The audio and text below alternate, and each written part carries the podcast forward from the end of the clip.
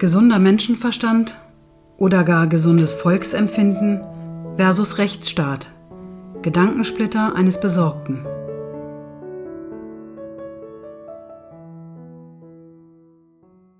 Liebe rotarische Freundinnen und Freunde, ich grüße euch von Herzen, wo immer ihr jetzt seid, um hier hereinzuhören. Ein schnell übertragbarer und für viele von uns auch potenziell sehr gefährlicher Virus stellt uns mit einer pandemischen Entwicklung vor immense Herausforderungen, jeden Einzelnen, die Familien, gerade die mit noch kleineren Kindern und die liberale, freiheitsverwöhnte Gesellschaft im Ganzen. Massive Grundrechtseinschränkungen, die wir alle in anderen Zusammenhängen nicht lange hinnehmen würden, sie betreffen ja nahezu sämtliche unserer grundgesetzlich geschützten Freiheitsrechte, wurden und werden noch von Parlamenten und Regierungen in Bund und Länder für erforderlich gehalten um die exponentielle Ausbreitung von Corona zu begrenzen, die Überforderung eines schon recht ausentwickelten deutschen Gesundheitssystems zu verhindern und Leben zu retten.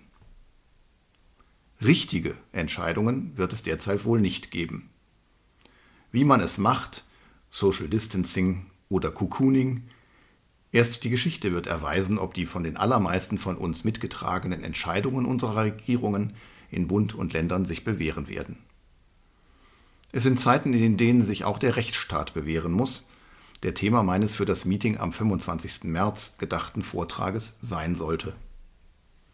Nun, da wir alle Ausgangsbeschränkungen unterlegen haben und weiter Kontaktbeschränkungen unterliegen, die wohl noch einige Zeit andauern werden, hat sich auch über unser rotarisches Leben diese unangenehme bleierne Decke gelegt, die viele trotz zuletzt versöhnlichen sonnigen Wetters stark empfinden. Unsere Meetings und Vorträge sind ausgefallen, die Kommunikation ist erlahmt. Wir sollten uns dem bleiernen Empfinden aber nicht ergeben und die Krise auch als Chance begreifen. Eine Chance bietet uns, dass wir heute alle einen Internetzugang haben. Wir können Videotelefonieren, ja sogar größere Videokonferenzen abhalten. Auch ein Meeting lässt sich so machen. Prima, dass wir das begonnen haben. Und doch erreicht das Format wohl nicht alle Freunde. Mancher mag sich wohl nicht von einer Kamera aufnehmen lassen. Ich habe mich daher für einen anderen Versuch entschieden. Ich werde meine Gedanken einfach in einem Podcast zur Verfügung stellen. Ihn abzuhören ist einfach und ich hoffe, dass viele von euch diese Möglichkeit nutzen. Einen wesentlichen Nachteil hat er, der Podcast. Unsere Diskussionen sind nicht ganz so einfach. Aber lasst uns über den Vortrag über alle bestehenden Kanäle gern ins Gespräch kommen sei es per Mail oder Telefon, sei es auf einem der Videomeetings oder bei einem nächsten Live-Meeting, das wir alle herbeisehnen. Genug der Vorrede. Mein Vortrag sollte heißen Gesunder Menschenverstand oder gar gesundes Volksempfinden versus Rechtsstaat, Gedankensplitter eines Besorgten. Und damit wollen wir uns nun auch einige Minuten befassen. Ich bin sicher, schon der Titel erzeugt manchen Widerspruch. Das war gewollt. Was hat er denn gegen den gesunden Menschenverstand? Was hat der überhaupt mit gesundem Volksempfinden zu tun? Ein Begriff, der uns an dunkle Zeiten auch und gerade im Recht erinnert, manchen vielleicht sogar an die schnarrige Stimme von Volksgerichthofpräsident Freisler.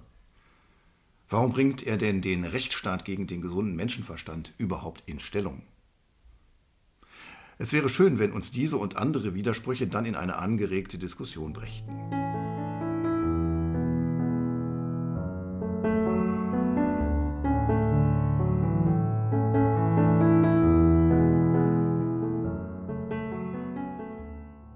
Nähert man sich dem deutschen Rechtsstaat und seinen Anfeindungen. Der Anwalt hört von juristischen Laien allzu häufig, also wissen Sie, ich verstehe den Rechtsstaat nicht oder nicht mehr. Das entspricht doch alles nicht dem gesunden Menschenverstand. Ich gebe offen zu, als Organ der Rechtspflege und integraler Teil des deutschen Rechtsstaates fühlt man sich da immer erst einmal selbst ein wenig angegriffen. Was habe ich ihm nur nicht hinreichend verständlich erklären können? Aber solche Empfindungen, die zeigen mögen, dass auch Juristen sensibel sein können, gerade wenn es um sie selbst geht, werden dann dank langjähriger Schulung im juristischen Denken und in juristischer Methodenlehre hoffentlich wieder ausgesondert und man versucht ernstlich zu ergründen, was hinter diesem Satz wohl wirklich stehen mag. Zwei Gedanken schießen mir dann immer durch den Kopf. Ein erster, Hast du, lieber Bürger, den Rechtsstaat überhaupt jemals verstanden und hast du dich als Bürger dieses Staates auch einmal ernsthaft, nicht nur an der Oberfläche surfend, darum bemüht, ihn wenigstens in Grundzügen zu verstehen? Und ein zweiter Gedanke. Willst du ihn gerade womöglich nur deshalb nicht recht verstehen, weil er dir nicht das Ergebnis gebracht hat, das du dir aus deiner eigenen und meist leider auch einseitigen Perspektive für dich vorgestellt hast? Letzteres ist sicher häufig ein maßgeblicher Grund für die zuvor zitierte Aussage. Es erstaunt und es verunsichert mich immer wieder, wie wenig viele unserer Zeitgenossen noch in der Lage zu sein scheinen, sich einmal auf die andere Seite zu stellen. Der weisen lateinischen Regel Audiatur et altera pars oder dem germanischen Man muss sie hören alle Bede Raum zu geben. Man kann das sicher nicht sogleich erwarten im Moment der ersten eigenen emotionalen Betroffenheit. Aber nach etwas selbstverordneter Abkühlung und einiger Überlegung eigentlich schon. Verunsichernd ist diese Erfahrung für mich auch deshalb, weil der stets notwendige Perspektivwechsel, die Wahrnehmung widerstreitender Vorstellungen und Interessen, ja nicht nur im Recht von Bedeutung ist, sondern vor allem eine, offenbar derzeit schwindende, Grundvoraussetzung jedes demokratischen Meinungs- und Kompromissfindungsprozesses ist. Mit der Schelte von Diskussionsorgien befördert man diese Haltung leider auch noch. Ich plädiere daher energisch dafür, die, ja, ich würde fast sagen, Kulturtechnik des Perspektivwechsels und des Hinterfragens eigener Wahrheiten wieder wertschätzen zu lernen und nicht als unklare Positionierung zu diskreditieren. Wir sollten sie immer wieder bewusst einüben und anderen auch vorleben. Denn ein Verstand, der diese Leistung nicht erbringen kann oder will, ist für mich jedenfalls kein gesunder Menschenverstand. Gerade wir als Rotarier müssen unserer Verantwortung in unserem Umfeld gerecht werden. Es braucht den besonnenen, engagierten Beobachter mit der Weisheit der leidenschaftlichen Vernunft. Für mich gilt da das Wort von Ralf Dahrendorf, der jedenfalls von gesellschaftlichen Eliten und Intellektuellen diese kühle Reflexion erwartete und ihnen mitgab, dass das, Zitat, ein Leben zwischen den Eindeutigkeiten sei, ein unbequemes Leben also, das dennoch ertragen werden will. Zitat Ende. Der erste Gedanke, also die Frage, ob denn das zitierte Gegenüber den Rechtsstaat überhaupt schon jemals verstanden hatte, ist wirklich ziemlich arrogant. Eine unangenehme Eigenschaft, die nicht ganz zu Unrecht gerade auch Juristen immer wieder vorgehalten wird. Aber wer als Anwalt oder Richter ehrlich mit sich selbst ist, wird sich schnell eingestehen müssen, dass er das Recht zwar ausgiebig studiert und womöglich schon jahrelang engagiert angewendet haben mag, aber sich doch meist von den grundlegenden Sphären des Staatsrechtes, des Staatsorganisationsrechts und auch der vertieften Befassung mit den Grundrechten unseres Grundgesetzes von all dem also, wo unser Rechtsstaat grundgelegt ist, weit entfernt hat. Diese verfassungsrechtlichen Höhen füllen für die meisten von uns Juristen nur die ersten drei Semester. Der wirklich beachtliche Rechtsstaat, den wir in unserer deutschen Geschichte und Verfassungsgeschichte herausgebildet haben, ist alles andere als mal eben zu beschreiben und in seiner Differenziertheit vor allem nicht mal eben zu verstehen. Und weil dem so ist, bricht niemandem, auch keinem Juristen ein Zacken aus der Krone, wenn er erst einmal sich selbst und natürlich auch dem Auditorium in Erinnerung ruft, was den Rechtsstaat der Bundesrepublik Deutschland in seinen Grundzügen eigentlich ausmacht.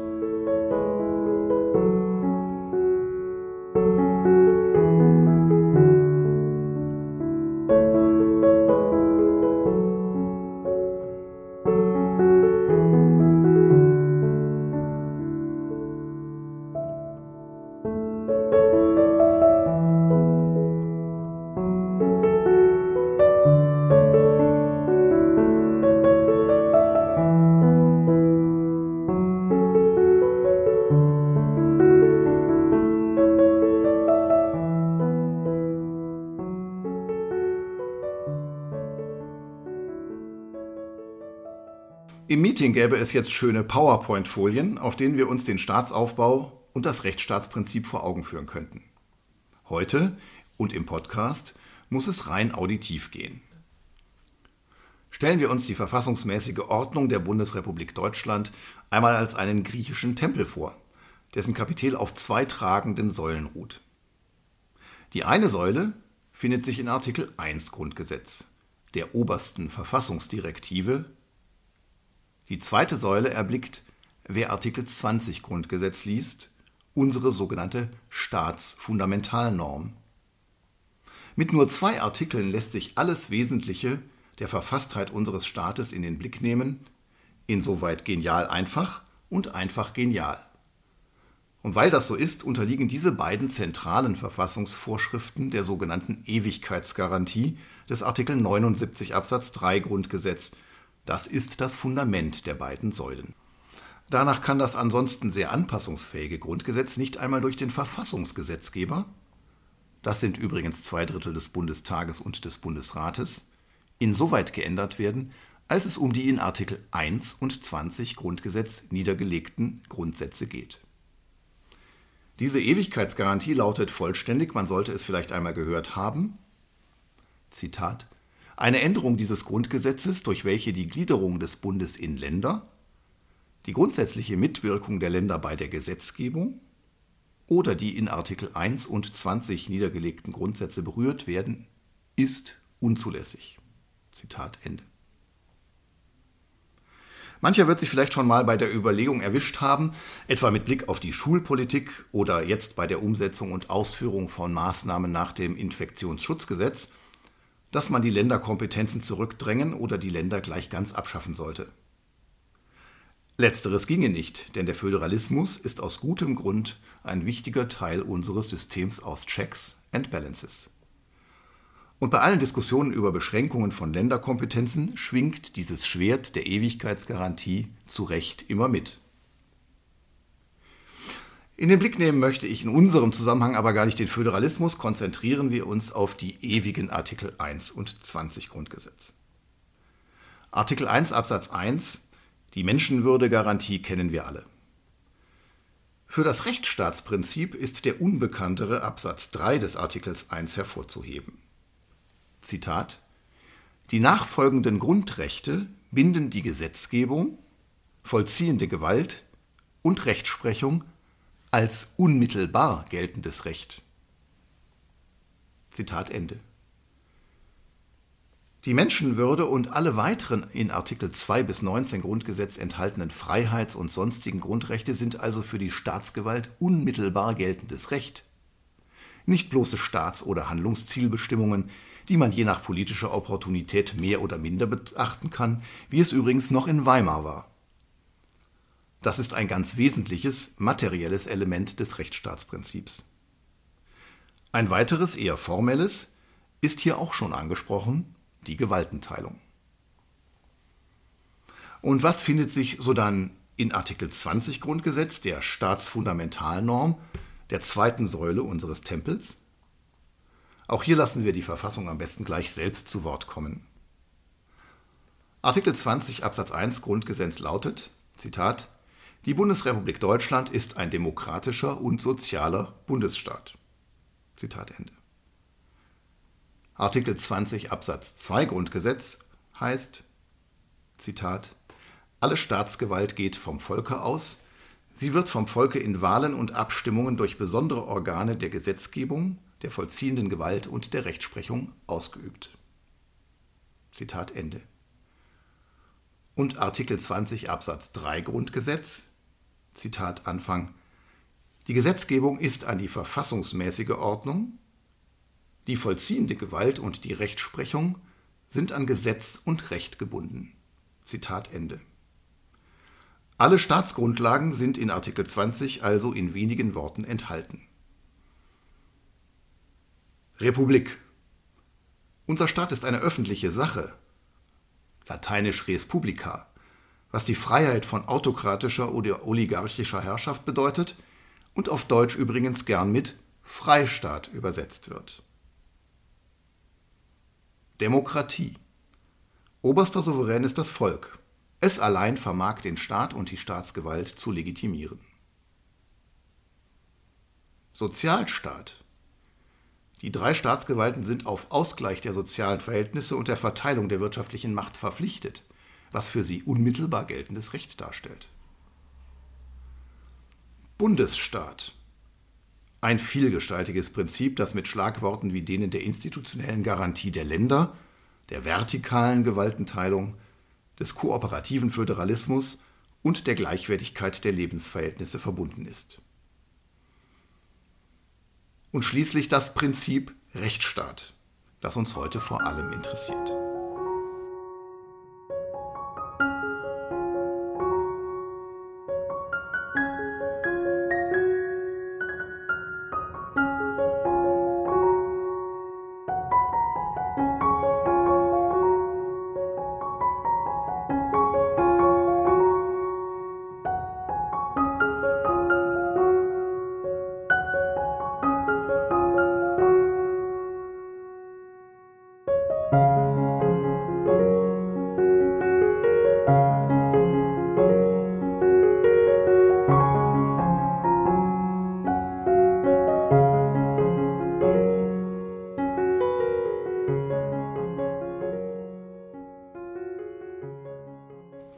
Damit es nicht zu unübersichtlich wird, erinnern wir uns kurz.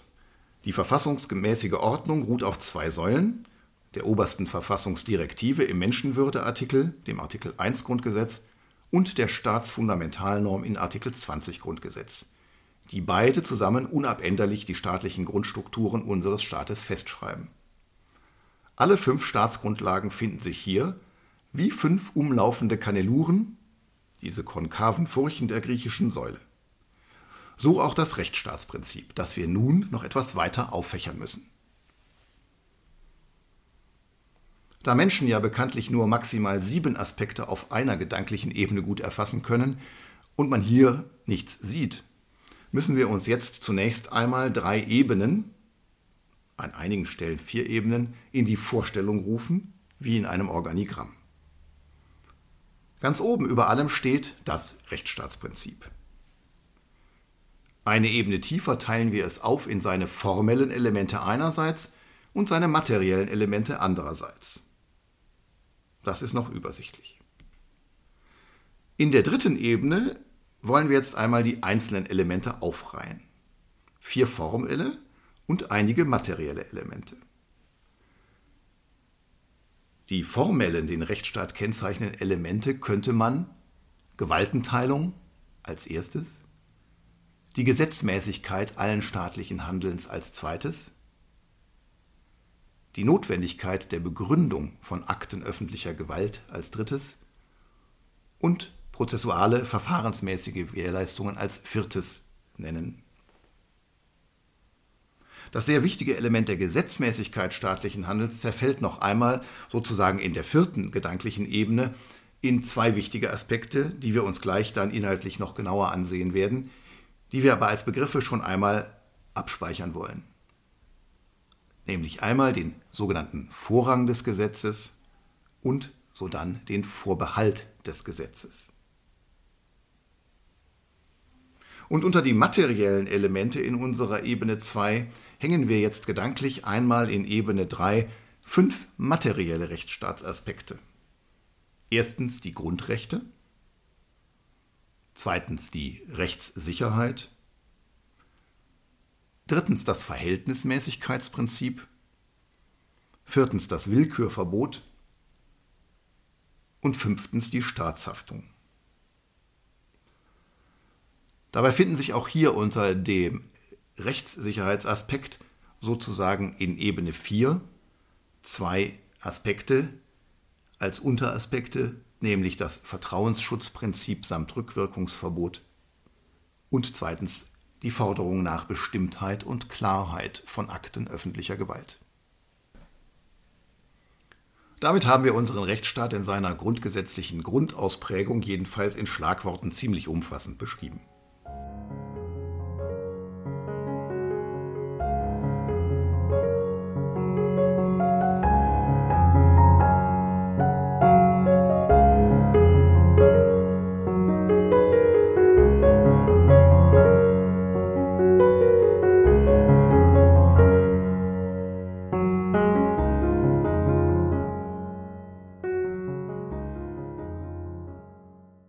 Ist hier nicht der Ort und wir haben auch nicht die Zeit, sämtlichen aufgereihten formellen und materiellen Elementen des bundesrepublikanischen Rechtsstaates im Einzelnen nachzuspüren, wenngleich Staatsrecht eigentlich einfach richtig Freude macht und ich mir auch vorstellen kann, dass ich mir einer Vielzahl weiterer Aha-Erlebnisse sicher wäre.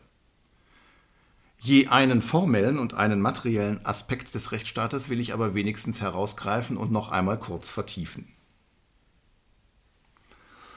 In formeller Hinsicht die Gesetzmäßigkeit staatlichen Handelns. Alles staatliche Handeln ist an Verfassung und Gesetz gebunden. Die Legislative ist an die Verfassung, die Exekutive und die Judikative sind an Gesetz und Recht gebunden wozu natürlich wiederum auch die Verfassung gehört. Daraus folgen ein Anwendungsgebot und ein Abweichungsverbot. Bestehende Gesetze dürfen bei staatlichem Handeln nicht einfach außer Acht gelassen werden, und über bestehende Gesetze dürfen sich die Staatsgewalten nicht einfach hinwegsetzen. Zum besseren Verständnis sollte man sich in diesem Zusammenhang die bestehende Normenhierarchie vor Augen führen, die wir in Deutschland kennen. An der Spitze der Pyramide steht natürlich die Verfassung, das Grundgesetz. Darunter folgen die Parlamentsgesetze, dann die Rechtsverordnungen und darunter Satzungen. Eine niedrigrangigere Norm muss sich stets an der höherrangigen messen lassen. Verstößt sie gegen die höherrangige Norm, ist sie rechtswidrig bzw. sogar verfassungswidrig. Diese Hierarchie drückt sich bezogen auf die Verfassung im Grundsatz des Vorrangs der Verfassung und darunter im Grundsatz des Vorrangs des Gesetzes aus. Alle einem Parlamentsgesetz widersprechenden abstrakt generellen Hoheitsakte, zum Beispiel Rechtsverordnungen der Exekutive, sind also nichtig alle dem Gesetz widersprechenden, konkret individuellen Hoheitsakte, also zum Beispiel Verwaltungsakte oder Urteile, sind rechtswidrig und aufhebbar. Für verfassungswidrige Gesetze liegt das Verwerfungsmonopol beim Bundesverfassungsgericht, womit auch dem hohen Wert der Parlamentsgesetze Rechnung getragen und sie der Einflussnahme anderer Staatsorgane entzogen werden. Der Vorrang des Gesetzes wäre allerdings nutzlos, wenn Verwaltung und Gerichte in wichtigen Sachbereichen gar keine Gesetze vorfänden. Deshalb wird der Vorrang des Gesetzes durch den sogenannten Vorbehalt des Gesetzes ergänzt. Die Regelung bestimmter Lebensbereiche ist also stets einem Gesetz vorbehalten. Gibt es kein solches Gesetz, darf die Verwaltung gar nicht handeln. Das gilt insbesondere im Bereich der sogenannten Eingriffsverwaltung, in der der Staat in grundrechtlich geschützte Freiheitsrechte des Einzelnen einzugreifen gedenkt, also etwa im Polizei- oder Steuerrecht. Es darf mithin in Deutschland keinen Eingriff, gerade in Freiheit oder Eigentum, ohne gesetzliche Grundlage geben.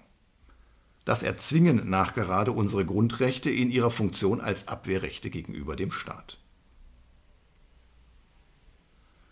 Weiter gesponnen wird der Vorbehalt des Gesetzes zum sogenannten Parlamentsvorbehalt.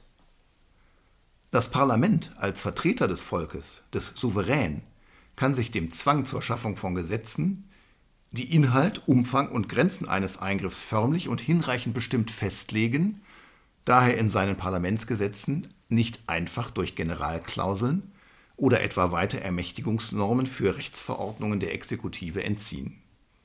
Ein Thema, das auch im Rahmen der Corona-Krise immer wieder erörtert wird. So sehr vermutlich noch die meisten von uns dem dargestellten Vorrang von Verfassung und Gesetz zustimmen werden, so sehr beginnt auf der Ebene des Vorbehalts des Gesetzes oder des Parlamentsvorbehalts schon das Wackeln. Manches, was nämlich vorschnell als Bürokratie empfunden und gegeißelt wird, hat schlicht mit diesen rechtsstaatlichen Grundsätzen zu tun. Dabei will ich einer überbordenden Bürokratie wirklich nicht das Wort reden. In Deutschland kann viel Gestrüpp zurückgeschnitten werden und bekanntlich erzeugt auch der Wunsch nach maximaler Rechtsetzung im Sinne von Gerechtigkeit oft gerade Ungerechtigkeit. Wie die Lateiner schon wussten, summum jus, summa injuria. Natürlich muss daher immer neu austariert werden, wo es zu viel des Guten wird. Aber es gilt eben auch zu verstehen, dass unser Verfassungsrecht aus guten Gründen einen Vorbehalt des Gesetzes verlangt. Denn nur das Parlamentsgesetz ist durch den Willen des Volkes, das seine Vertreter in das Parlament entsendet, auch legitimiert. Nur noch ein kurzer Blick auf einen materiellen Kernaspekt des Rechtsstaates, den Grundsatz der Verhältnismäßigkeit, der auch als Übermaßverbot bezeichnet wird.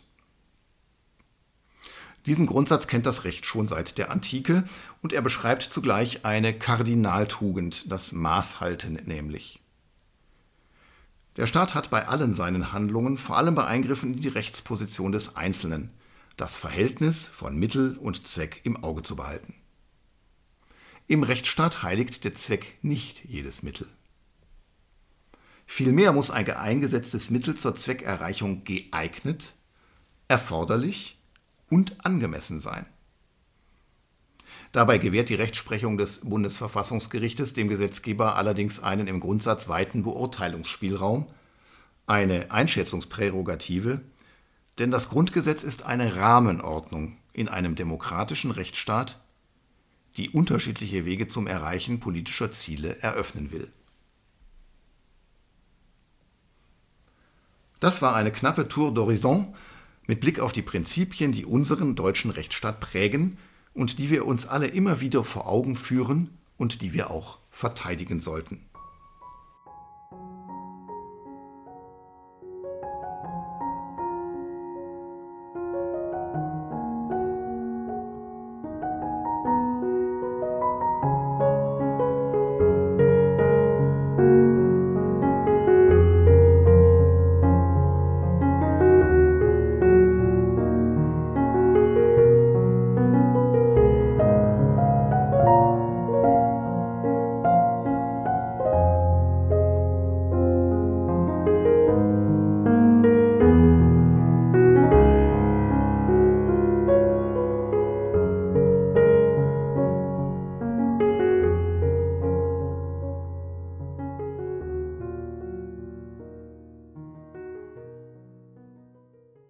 Hans-Jürgen Papier, langjähriger Präsident des Bundesverfassungsgerichts, warnt in seinem 2019 erschienenen Buch Die Warnung berechtigt vor der schleichenden Aushöhlung des Rechtsstaats und plädiert energisch für ein neues Rechtsbewusstsein der Bürger.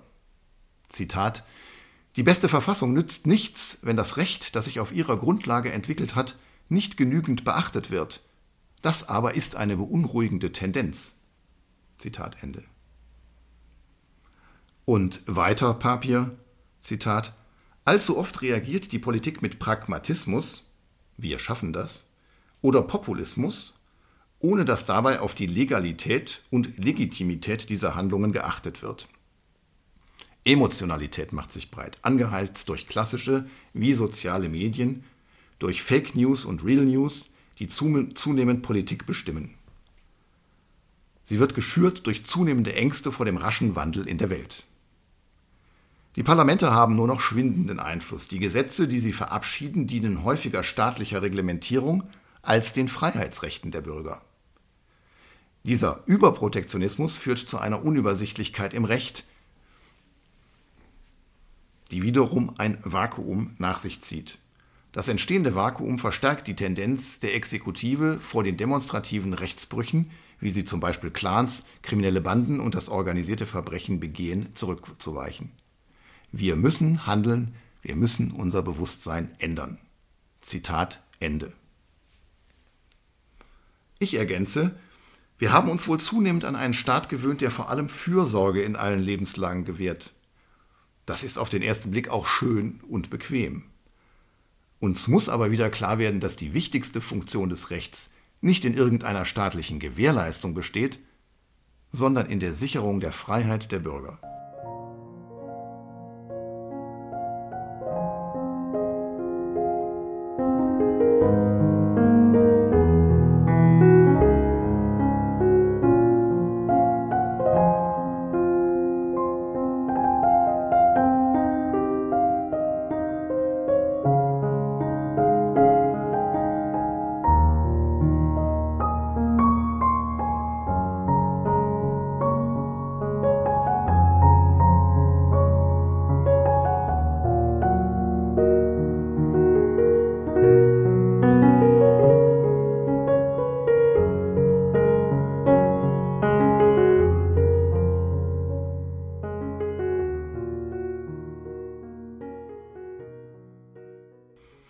Also das Bewusstsein ändern. Inwiefern? Ich denke, wir sollten uns die überragende Bedeutung der Freiheit für ein demokratisches Staatswesen und der freiheitssichernden Bedeutung des Rechts wieder bewusster werden. Wir müssen Rechtsbrüche jeder Couleur als solche erkennen, klar zurückweisen und unterbinden. Nur so erhalten wir das Vertrauen in den Rechtsstaat. Ja, das tun wir doch, werden vielleicht einige sagen. Wirklich? Es gibt viele Anliegen, die moralisch, ethisch hoch bewertet werden mögen. Denken wir nur an Fridays for Future oder Extinction Rebellion, Bewegungen, denen es um nichts weniger als die Rettung der Welt geht und deren Anliegen viele von uns in der Grundzielsetzung sicher auch teilen werden. Greta Thunberg lässt uns etwa wissen, Zitat, We can no longer save the world by playing by the rules, it's time to rebel to save the future. Zitat Ende. Rechtfertigt das moralisch hohe Ziel den Rechtsbruch? Rechtfertigt etwa Klimaschutz den Verstoß gegen die Schulpflicht oder andere Rechtsverstöße? Was hindert den Schüler, sein Demonstrationsrecht am Nachmittag auszuüben? Natürlich teile auch ich das Ziel, unseren Planeten, der unser aller Lebensgrundlage ist, nach Kräften zu erhalten. Dafür möchte ich auch demonstrieren können. Ich möchte auch eine Debatte darüber, ob und wie wir Grundsätze wie Nachhaltigkeit und Generationengerechtigkeit im Grundgesetz verankern können. Die Vorstellung allerdings, im Interesse des hehren Zieles seien auch bewusste Regelverstöße, gleichsam im Sinne eines zivilen Ungehorsams, hinnehmbar, teile ich definitiv nicht. Sie zerfrisst unseren demokratischen Rechtsstaat von innen. Wir leben nicht in einer Diktatur, nicht in einer Oligarchie oder Autokratie und auch nicht unter imperialistischer Herrschaft. Wir können unsere Möglichkeiten nicht mit denen Mahatma Gandhis vergleichen, dieser Vergleich wäre unredlich. Wir leben in einer rechtsstaatlichen Demokratie, die Wege eröffnet, Meinungen mitzuteilen, Argumente auszutauschen, widerstreitende Interessen abzuwägen und Lösungen zu finden. Die Haltung, gezielte Regelverstöße als Druckmittel für Partikularinteressen und mögen sie auch von noch so vielen geteilt werden, zu akzeptieren, führt am Ende zu nichts anderem als zu Selbstjustiz. Wohin gelangt unser Staatswesen, wenn künftig jeder, der glaubt, es besser zu wissen als das Gesetz, seine eigenen Regeln aufstellen würde? Neues Rechtsbewusstsein heißt in diesen Zeiten also insbesondere, der Gefahr entgegenzutreten, dass Moral und subjektives Rechtsempfinden unser Recht ersetzen und zersetzen. Es ist dem Versuch nicht weniger Gruppen entgegenzutreten, ihre jeweiligen ethisch-moralischen Vorstellungen eigenmächtig und gegen das im demokratisch-rechtsstaatlichen Verfahren gesetzte Recht durchzusetzen. Wer Recht hat, kann nicht danach entschieden werden, wer die Moral hat oder zu haben glaubt, oder wessen Bauchgefühl im Internet die meisten Likes auf sich zu vereinen vermag. Hinter der Haltung, seine eigenen subjektiven Moralvorstellungen zum Allgemeingut zu erheben, steht auch nicht nur ein massives Fehlverständnis dessen, was unser Rechtsstaat hinnehmen darf, sondern vor allem Arroganz und Hybris. Denn, so mit erfreulicher Klarheit noch einmal der ehemalige Verfassungsrichter Hans-Jürgen Papier, Moral und subjektives Empfinden sind vergänglich. Das Recht und die Werte der Verfassung aber sind ein unantastbarer Rahmen unserer Gesellschaft. Hier geht es wirklich ums Prinzip.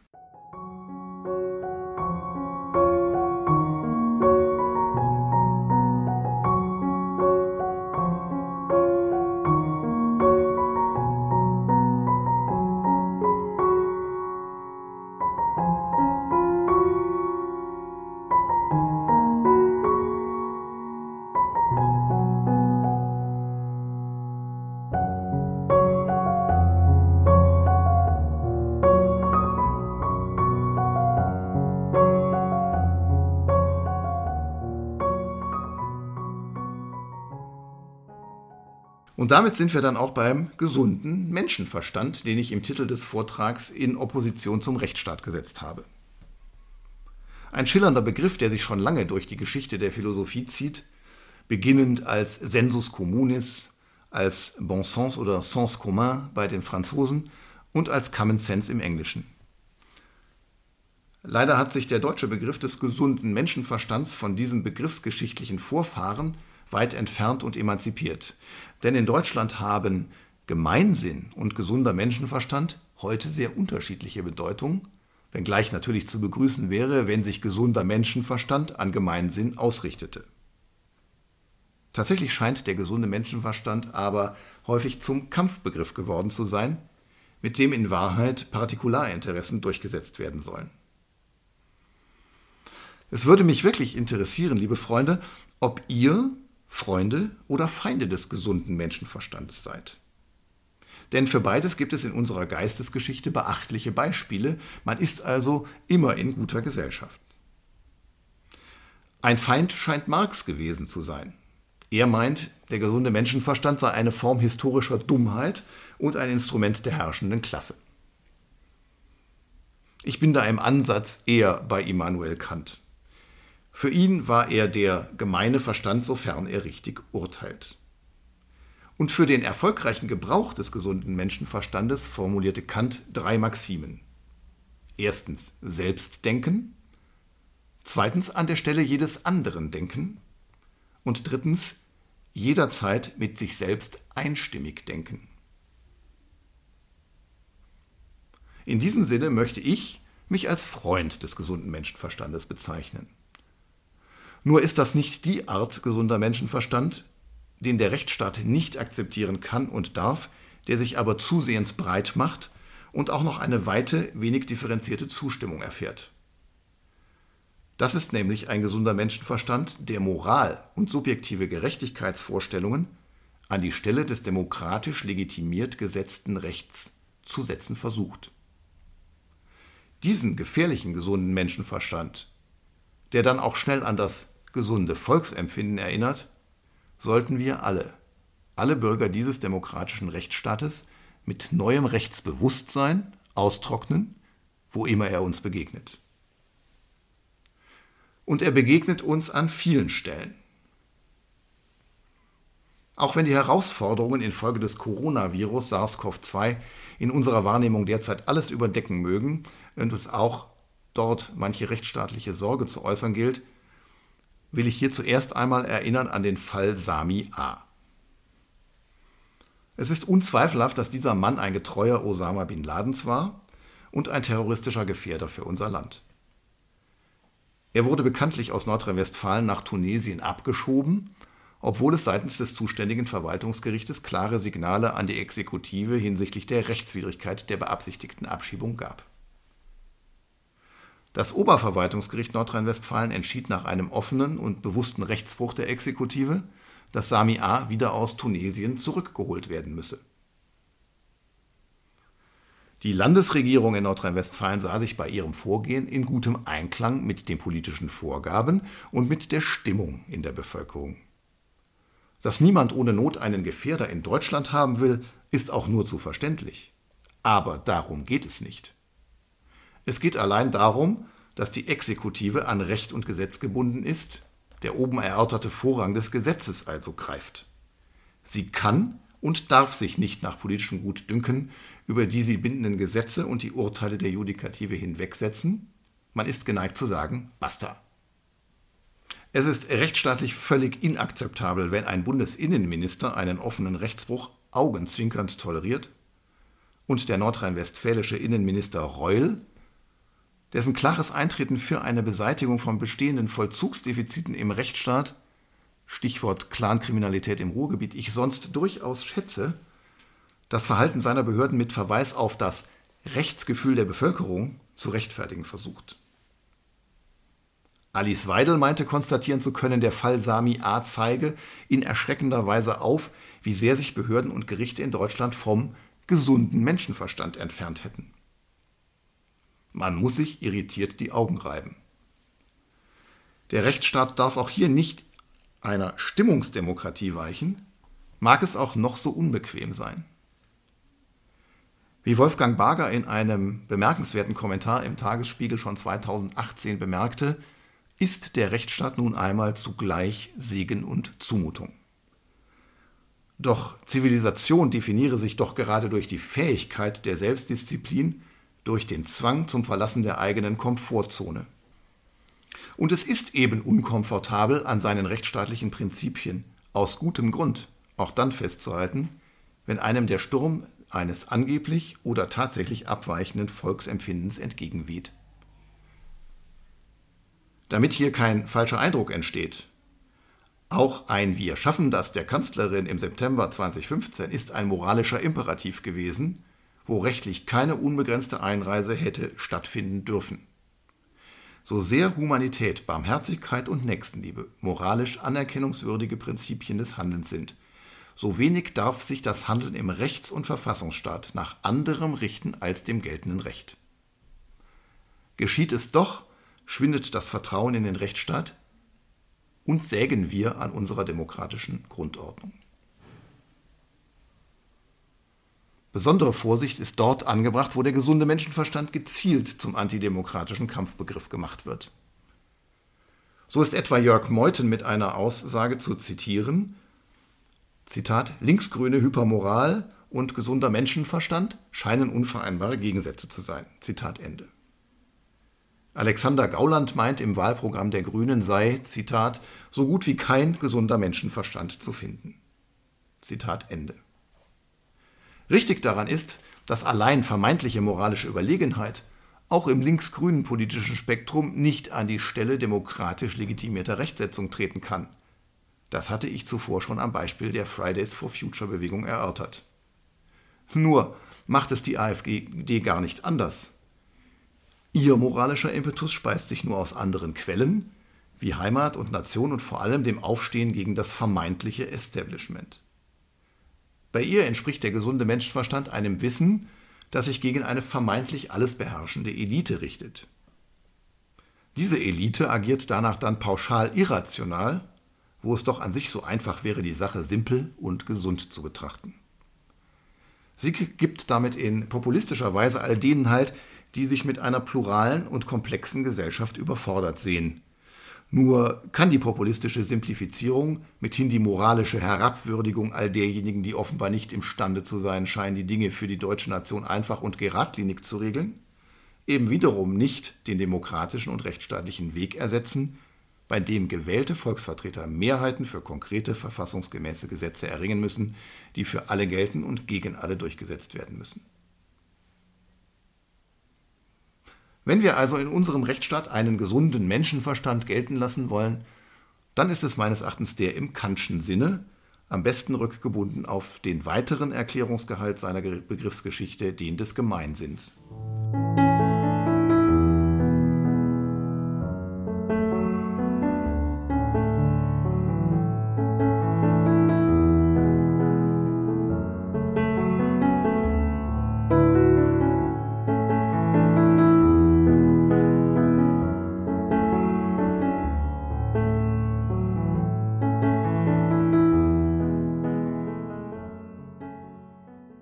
Wie schützt man sich aber am besten vor einer Instrumentalisierung des gesunden Menschenverstandes, mit der Moral an die Stelle von Recht und Gesetz gerückt werden könnte, mit der wir schnell wieder an das im Ergebnis höchst ungesunde, gesunde Volksempfinden anknüpfen könnten? Ich möchte uns dafür zum Schluss die zehn Gebote gesunden Menschenverstandes mitgeben, die ich bei einem jüngeren Philosophen gefunden habe, Nikhil Mukherjee, der sich an der LMU in München bei Professor Julian Niederrümelin mit moralischem Konsequenzialismus beschäftigt hat. Erstes Gebot. Bringen Sie Ordnung in Ihr Denken. Zweites Gebot. Denken Sie lückenlos. Drittes Gebot. Treffen Sie glaubwürdige Annahmen. Viertes Gebot. Fragen Sie nach der Beweislast. Fünftes Gebot. Denken Sie klar und präzise. Sechstes Gebot. Bleiben Sie logisch sauber. Siebtes Gebot. Tappen Sie nicht in die Sprachfalle. Achtes Gebot. Seien Sie schlauer als ein junger Jagdhund was so viel heißt wie lassen Sie sich im Denken nicht ablenken und unterscheiden Sie Relevantes von Irrelevantem. Neuntes Gebot Schauen Sie mit beiden Augen hin. Und zehntes Gebot, lassen Sie sich keinen Bären aufbinden. Und ich würde für unser Thema ergänzen wollen, schaffen Sie sich neues Rechtsbewusstsein. Liebe Freunde, ich danke euch, dass ihr zugehört habt. Diejenigen, die es geschafft haben, bis hierhin durchzuhalten. Ich wünsche euch allen eine gute Zeit, Zeit zum Nachdenken, vor allem eine Zeit in guter Gesundheit. Ich freue mich auf angeregte und kontroverse Diskussionen zum Thema Rechtsstaat und vor allem auf ein baldiges persönliches Wiedersehen. Herzlich verbunden bin ich, ihr und euer Michael Utecht.